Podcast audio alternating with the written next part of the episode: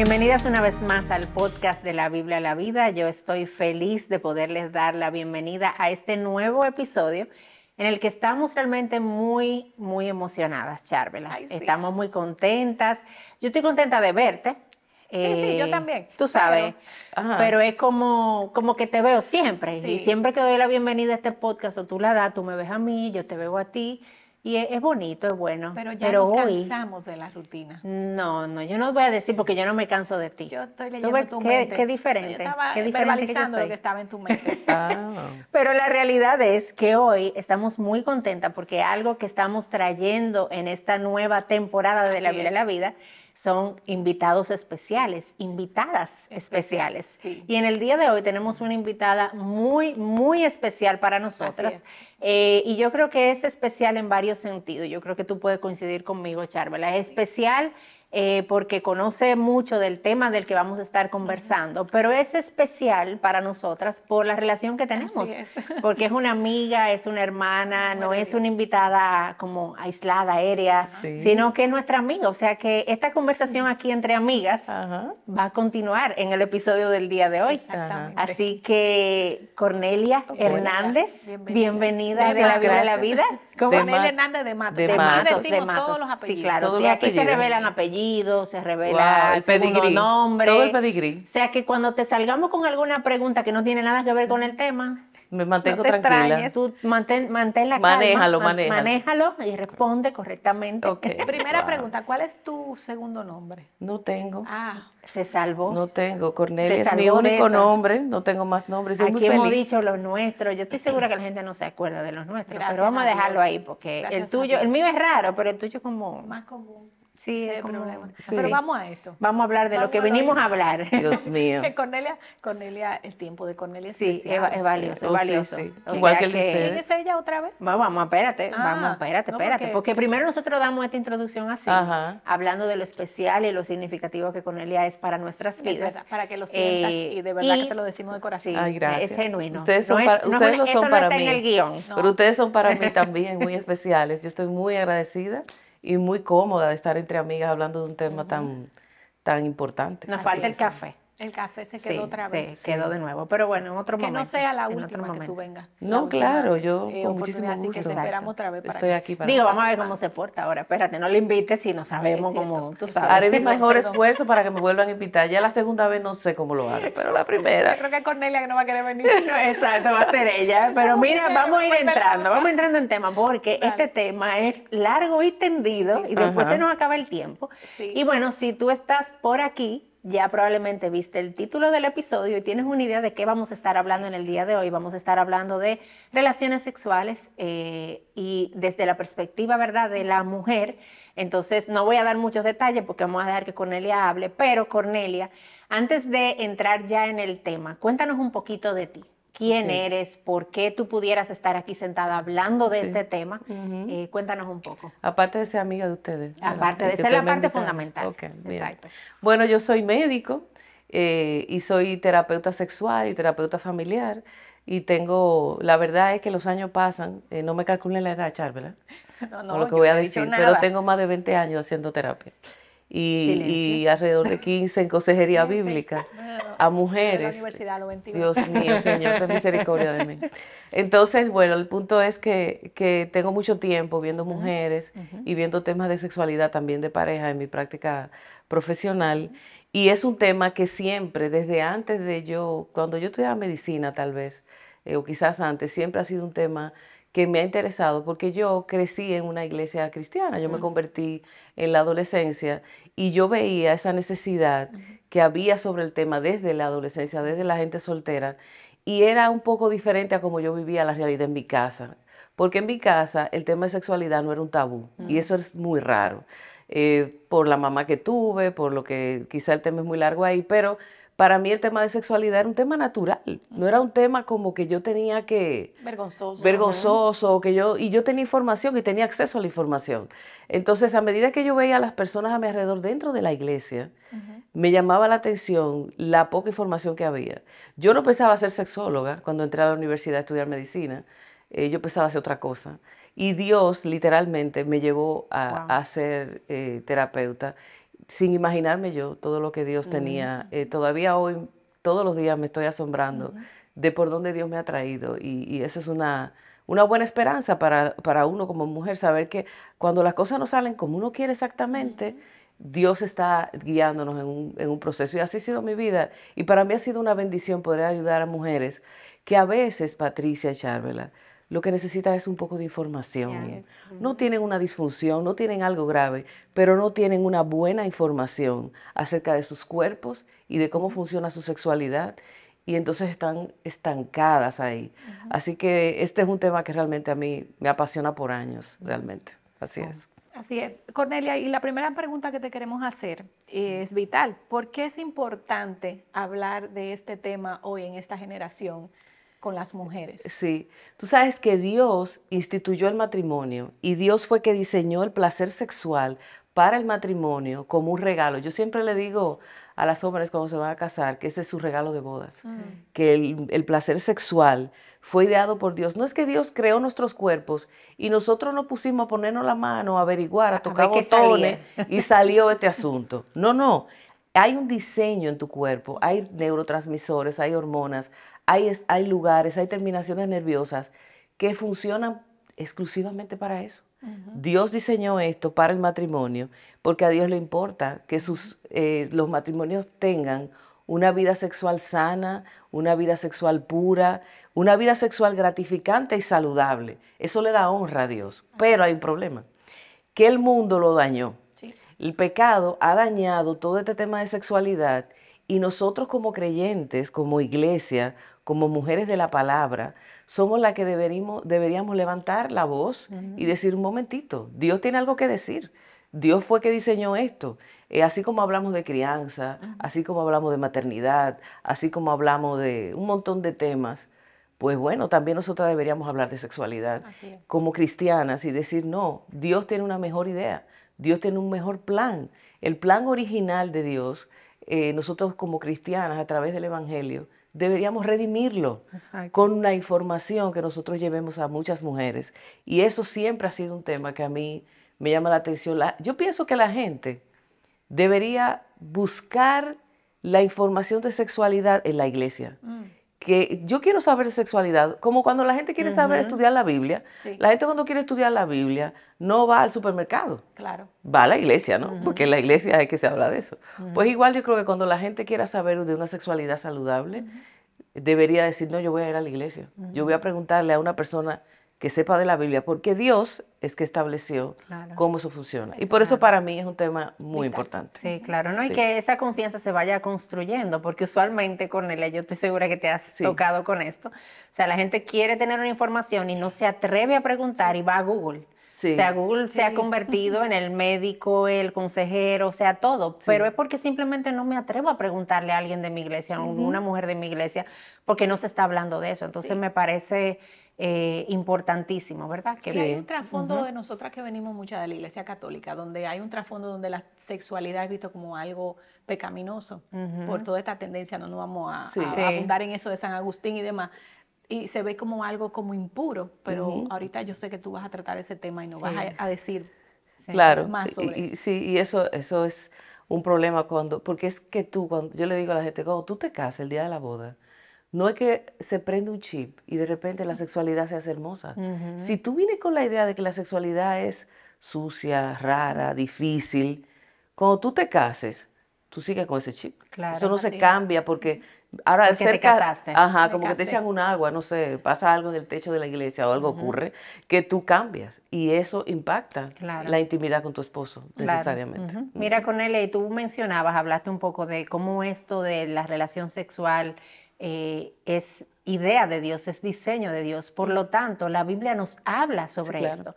Eh, ¿qué, tú pudieras decirnos que la Biblia nos enseña con relación a la relación sexual eh, de la mujer? Sí, tú sabes que la, revelación bíblica es progresiva, va desde el, Antiguo al Nuevo Testamento. Y hay un texto que se repite en ambos lados que como ayuda como a develar un poco, digo yo, ¿verdad? El misterio. Pero, nosotros sabemos el, el, el, verso de Génesis 2.24, que por tanto el hombre dejará padre y madre, eh, a, su, a, su, padre y a su madre, se unirá a su mujer y serán una sola carne, ambos estaban desnudos y no se avergonzaban. Y eso suena a que, bueno, se van a unir y son un matrimonio y, bueno, no sé qué va a pasar ahí. Pero ¿qué significa eso? ¿Qué significa que la gente, que, que Dios unió en ese momento a Adán y Eva, que era lo único que existían? ¿Qué implicaciones tiene eso para Dios? ¿Cómo, qué, ¿Por qué a Dios le importa tanto eso? Bueno, lo que pasa es que esa unión tiene una trascendencia. Esa unión tiene una representación que trasciende la eternidad. Y por tanto, todo lo que ocurra ahí representa a Dios, incluyendo la sexualidad. Entonces, en Efesios 5, que nos habla del matrimonio, del rol del esposo, de que debemos respetar a nuestros esposos, que nuestros esposos no deben amar como Cristo a la iglesia. Eh, tú ves que cuando tú vas leyendo el texto, tú estás hablando de un hombre y una mujer. Y de repente tú llegas al versículo 31, dice, por eso, repite el texto, el hombre dejará a su padre y a su madre Sí, y se unirá a su mujer y los dos serán una sola carne. Y tú dices, me suena conocido. Pero el 32, mira lo que dice, grande es este misterio. Tú dices, ¿cuál misterio? Porque no está pasando nada. Oh, pero hablo de referencia a Cristo y a la iglesia. Y tú dices, oh, es que el matrimonio y todo lo que ocurre ahí tiene una trascendencia que representa representa el Evangelio porque Cristo y la iglesia están unidas por el Evangelio. Sin Cristo, si, el Evangelio no viene a través de Cristo, no hay iglesia. Entonces la unión de Cristo con la iglesia es la representación de eso. Entonces ahí ya empezamos a ver que el matrimonio tiene una trascendencia y que la, de ser una sola carne tiene una implicación más profunda y por tanto la sexualidad es algo que a Dios le importa.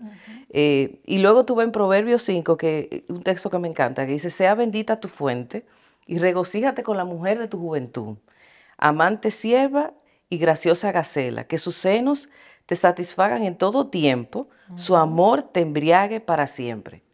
Ahí eh, habla de una persona que está como recién casada, pero te dice la mujer de tu juventud.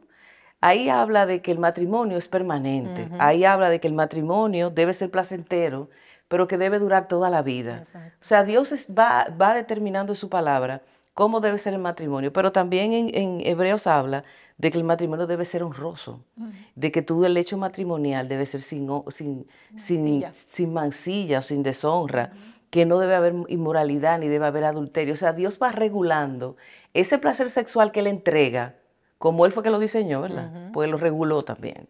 Y dice cómo cómo debe ser. O sea, la Biblia está llena de mucha información acerca de cómo los esposos deben vivir y celebrar el placer sexual. Y finalmente, en 1 Corintios 7 es un texto sumamente práctico. dice que por razón de las inmoralidades, cada uno tenga su propia mujer. Ahí habla de verdad de una mujer y un hombre, y cada, eh, eh, y cada una su propio marido. Que el marido cumpla su deber para con la mujer e igualmente la mujer lo cumpla con el marido, ¿verdad? Ahora la mujer no tiene autoridad sobre su propio cuerpo, sino el marido. Y asimismo el marido no tiene autoridad sobre su propio cuerpo, sino la mujer. ¿Qué te dice eso? Hay un tema de fidelidad, hay un tema de complemento, hay un tema de interdependencia. Yo dependo para mi placer sexual de mi esposo y él de mí. Y fuera de ahí no funciona la cosa. Entonces Dios va determinando muchos principios con respecto a la vida sexual de la pareja. No es algo que Dios puso ahí y usted hace con eso como usted quiere. Usted si quiere se bebe el agua fría, te la puede beber caliente, puede bebértela con un té, no importa. El agua está creada. Pero la sexualidad, Dios la diseñó y le dio forma y la reguló y estableció los límites para nuestro bien. Y eso, la Biblia está llena. Para nuestro disfrute, claro.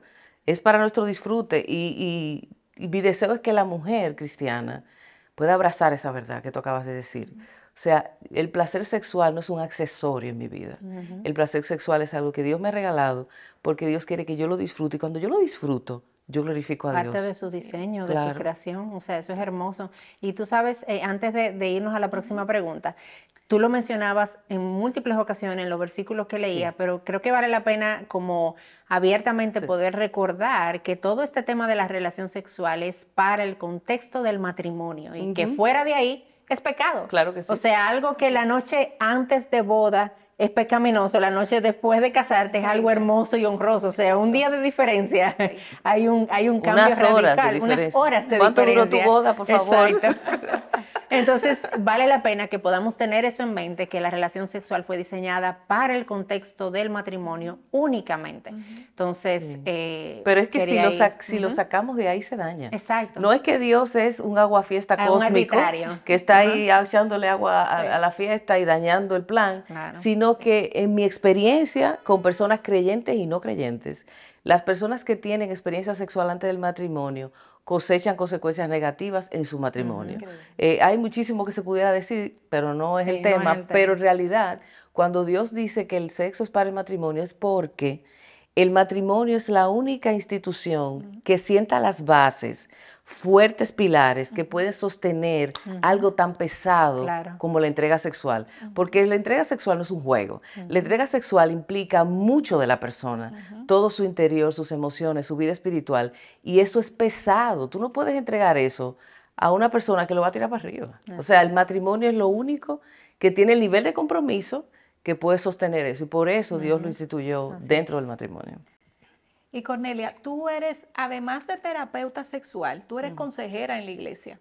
Y la próxima pregunta que te queremos hacer es, en base a tu experiencia que de muchos años, ¿cuáles tú entiendes que son las situaciones más eh, comunes en este aspecto de la sexualidad que enfrenta una mujer? Y tú sabes por qué te queremos preguntar eso, porque quizás las que nos estén escuchando, al oír estas situaciones, no se sientan solas, no se sientan extraterrestres y digan, hay alguien más. Hay alguien más, esto existe, este problema existe y, hay solución para él. Exacto, porque como estamos planteando todo tan bonito, quizá hay alguien que nos está escuchando y dice, pero es, ahí yo, yo ahí no estoy.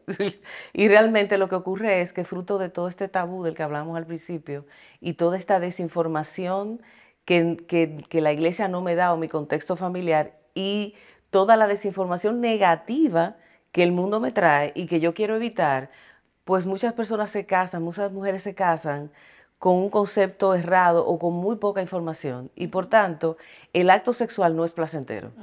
Entonces, si tú, eh, tu experiencia sexual no es placentera, tú no la quieres repetir, tú no quieres volver ahí. Así que lo más frecuente que yo he encontrado es el poco deseo sexual.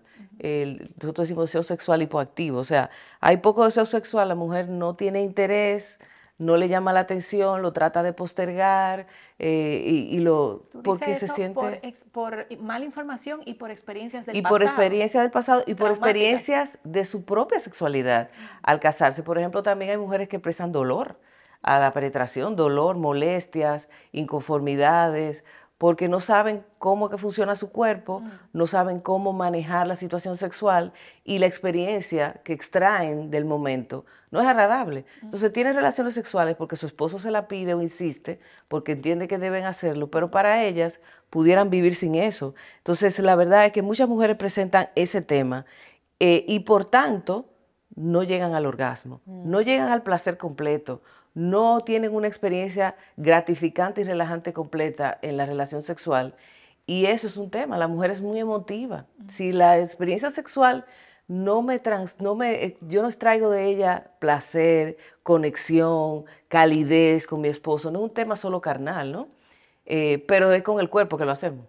o sea, vamos a estar claros, esto es emotivo, somos ñoñitas, todo lo que tú quieras, pero tu cuerpo es lo que es lo que tú utilizas para la relación sexual. Si tú no conoces tu cuerpo y cómo funciona, si tú no conoces si tienes algún problema físico, hormonal, o estás pasando por una etapa y tú no crees que eso tiene que ver con tu sexualidad, posiblemente sí. O sea que es importante que la mujer conozca su cuerpo y conozca cómo funciona la respuesta sexual y pueda funcionar adecuadamente. Entonces, muchas mujeres tienen muchas malas experiencias y eso hace que no tengan ningún deseo. Lo primero que la mujer te dice, a mí eso no me interesa, pero cuando tú investigas más, tú te das cuenta que hay toda esta experiencia negativa detrás. Pero sí, Claro, definitivamente. Y relacionado a eso mismo, Cornelia, ya, ¿verdad?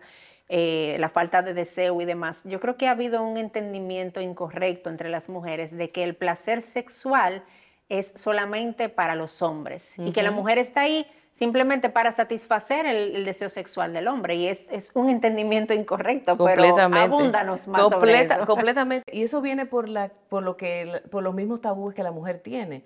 Y porque si no disfruto el acto sexual, pues es, yo lo hago para cumplir con mi esposo, no para pensar que yo puedo tener algún placer. Y es una queja de muchos esposos que sus mujeres no se involucran en el acto sexual.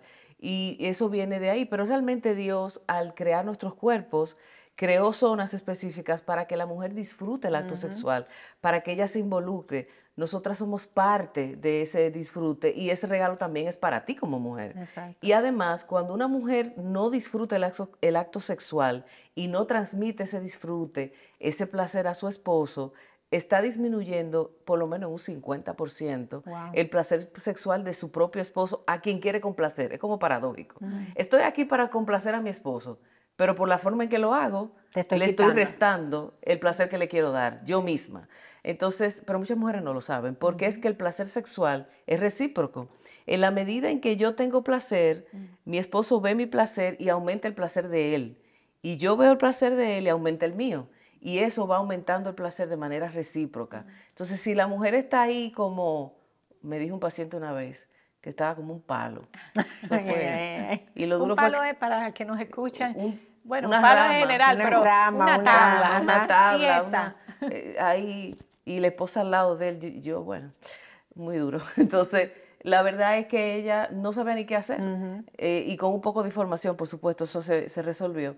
Si la mujer está en esa posición, el hombre se siente perdido porque estoy con un, ser inerte. Entonces, eso disminuye el placer, pero esperamos que a partir de hoy, ¿verdad? Cada mujer diga, no, yo, Dios me dio las condiciones para yo disfrutar el placer y yo me debo involucrar activamente en el placer y en la intimidad sexual con mi esposo.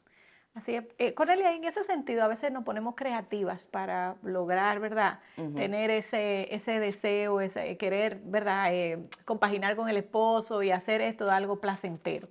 Pero en ese sentido, ¿qué cosas están permitidas y qué cosas no están permitidas bíblicamente? Sí. Que, tú como terapeuta, que has visto muchísimas pregunta, cosas. la, pregunta. La pregunta de siempre. Esa pregunta nunca falta. Nunca falta, ¿verdad? es importante. Tú sabes que Dios creó los límites en muchas áreas de nuestra vida, no solo en la sexualidad, para protegernos, para cuidarnos, porque el pecado nos lleva a donde no debemos y cultivamos, cosechamos consecuencias negativas para nosotros. Así que el Señor en su palabra ha puesto principios bíblicos para proteger ese regalo tan lindo que es el placer sexual en el matrimonio. Y yo, estudiando el tema, eh, definí tres principios, como tres filtros eh, principios bíblicos que cualquier idea que se te ocurre por la mente o que el mundo te dice o que una amiga te dice que qué sé yo cuánto, tú lo filtras por aquí, si no pasa, se quedó afuera y si no hay problema, no rompo este límite, pues podría, podría ser interesante. El primer principio es la exclusividad sexual. Fíjate que, el Señor mismo, eh, eh, Jesús, eh, habló de que con solo pensar o codiciar a una persona que no es tu pareja, tú estás adulterando, tú estás pecando. O sea que tú tienes que ser exclusivo para tu esposa o para tu esposo en este caso, porque somos mujeres, eh, hasta en tu mente. Ahí tienes que ser exclusivo. Si tú tienes que hacer algo, si te, se te ocurre alguna práctica donde tu esposo no está involucrado o donde está en tu mente involucrada otra persona, está descartada. No hay que decir cuál es, pero cualquier pudiera... Exacto, todo lo que entre ahí, ¿verdad? Entre ahí, tú lo quitas. El segundo es que la práctica sexual no debe fomentar el egoísmo. La Biblia dice que no debemos hacer nada por egoísmo ni por vanagloria, sino que con una actitud humilde debemos ver al otro como superiores a mí mismo. Y entonces en esa actitud es que yo debo servir mi sexualidad, yo debo amar a mi esposo, no buscando mi propio bien, como dice eh, Primera de Corintios, no buscando lo mío, no pensando solamente a mí, sino dándome al otro, porque el amor es dar, el amor se entrega, como Cristo que se entregó por nosotros. Así que en la sexualidad no debo hacer nada pensando solo en mí o excluyendo a mi esposo, no lo debo hacer. Y tercero, el uso natural de nuestros cuerpos. En Romanos 1, si uno lo lee con mucho detalle, hacia el versículo 21 en adelante, Dios nos habla de cómo el pecado hizo que la gente se pusiera a inventar un mejor plan, entre comillas, eh, para la sexualidad y cómo eso degeneró todos los problemas que estamos viendo hasta en la ciencia médica con respecto al uso de los genitales y de la práctica sexual. Dios nos diseñó un cuerpo perfecto y nos diseñó un cuerpo que complementa, que juega eh, maravillosamente entre hombre y mujer en el acto sexual, utilizado de manera adecuada y de manera natural como fue hecho, funciona a la perfección. Si hacemos, si alteramos el uso natural en alguna medida de nuestro cuerpo, pues vamos a tener consecuencias y por eso la Biblia también lo limita. Entonces, quizás sería bueno como poner algunas aplicaciones para que eso no quede como tan teórico. Por ejemplo, eh, la pornografía y la masturbación.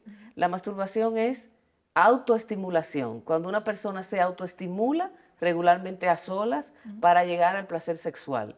Si tu esposo te está estimulando, eso no es masturbación, es decir, tú misma te estimulas. Y regularmente la masturbación se acompaña por pornografía, ya sea que la veas en el momento o que la tengas en tu mente. Entonces, ¿qué principio estamos rompiendo ahí? Estamos siendo egoístas porque estamos a solas, nuestro esposo no está ahí, y aunque mi esposo lo sepa, yo estoy siendo egoísta porque no estoy compartiendo con él. Pero no estoy compartiendo con él, pero en mi mente estoy compartiendo con otra persona, posiblemente. Entonces la exclusividad sexual también se está rompiendo ahí con la masturbación y con ese tipo de cosas. Y por ejemplo, con el uso natural del cuerpo, la penetración anal es lo que más viene a, nuestra mente, porque es tan, pero tan evidente que eso va contranatural, que tú estás haciendo algo completamente al revés y fuera de lugar, que para, eh, para eso la ciencia médica, que no tiene nada muchas veces que ver con la Biblia, eh, tiene los reportes de las consecuencias de la penetración anal. Y es que el ano fue hecho para excretar. Eh, su musculatura, su mucosa, su esfínter, todo está hecho para ir de adentro hacia afuera. Y en la penetración anal estamos haciendo un uso contra natura al revés y eso produce lesiones en la mucosa. La mucosa del ano tiene un epitelio y tiene, tiene una sola capa de epitelio y tiene un pH alcalino. Lo que hace que si esa mucosa se rompe, que es fina, todas las bacterias que viven ahí normalmente y son felices ellas, todas muy bien, entran donde no deben entrar, rompen el límite y causan lo que no deben causar. Y deben todo lo que no debe causar. Pero la vagina, que es donde sí se debe penetrar, tiene 40 capas de mucosa tiene un pH ácido, tiene una lubricación, eh, tiene la flexibilidad que hasta cabe un bebé, una cabeza de un bebé. Entonces, como que es natural. Y tú ves como... Está preparado para eso. Exacto, tú ves como esto es natural y como esto es antinatural. Entonces hay muchas otras cosas que uno puede ir pensando, que ahora quizás no tenemos el tiempo, pero eso nos ayuda a entender qué cosas no puedo hacer y qué cosas sí puedo hacer. Sí, me encanta realmente tener esos filtros, ¿verdad? Porque no pudiéramos mencionar todos los ejemplos y las ocurrencias de la gente, pero esos filtros están ahí, son buenos. Con él el tiempo se nos ha ido, es increíble, yo siento que nos acabamos de sentar, pero no, tenemos un buen rato aquí hablando, conversando. Eh, pero no queremos antes eh, o, antes de cerrar, quisiéramos, si tú pudieras dejar a las mujeres que nos están escuchando y viendo ahora con algo, de que esto no te olvides, algo breve, ¿qué sería? Primero que priorices tu vida de pareja. Y tú dices, bueno, pero estamos hablando de sexo. Bueno, lo que pasa es que si tu vida de pareja no es gratificante, se va a reflejar en tu vida sexual. Así que priorizar tu esposo es bíblico y es bueno para ti. Cuidar tu relación de pareja, tu comunicación, tu conexión con tu pareja va a ayudar a que en ese contexto, si hay problemas sexuales, lo podamos hablar y podamos buscar soluciones juntos, eh, que sería la otra parte. Cuidar tu vida íntima, orar por eso y hablar con tu pareja. Eh, aunque te sientas bien, porque no todas las que nos están oyendo necesariamente se sienten mal, pero hablen de eso, celébrenlo, ¿por qué no? Mira, ¿cómo te sientes? ¿Qué te gusta? Hablemos de, yo digo que debemos hablar de sexo con la ropa puesta y sin la ropa puesta, pero hay que hablar de sexo. Así que eso es importante. Y, y, tercero, para quien lo necesite, y quizá para todas, instruirnos en el tema, leer, informarnos y buscar ayuda. Porque yo digo, muchas personas que nos están quizás escuchando dicen, yo tengo un montón de cosas ahí eh, y no sé dónde ir, eh, o no tengo solución, ya tengo que, bueno, conformarme con esto, porque y no, queremos decirte que no, que tú puedes buscar ayuda, que hay solución hasta para las disfunciones sexuales y que busques ayuda sana, por favor. En los lugares correctos. En los lugares correctos, con consejeros correctos, con personas que, o mujeres de experiencia, que no tienen que ser sexólogas, pero que te pueden ayudar con su propia experiencia. No dejes de buscar ayuda, no te quedes insatisfecha sexualmente por no buscar ayuda y por no hablar. Te animamos a que sí lo hagas, porque de esa manera glorificas a Dios. Amén. Y ya, bueno, para terminar, no queremos dejar de darte esta noticia que es muy importante, porque este tema tiene mucha tela por donde cortar.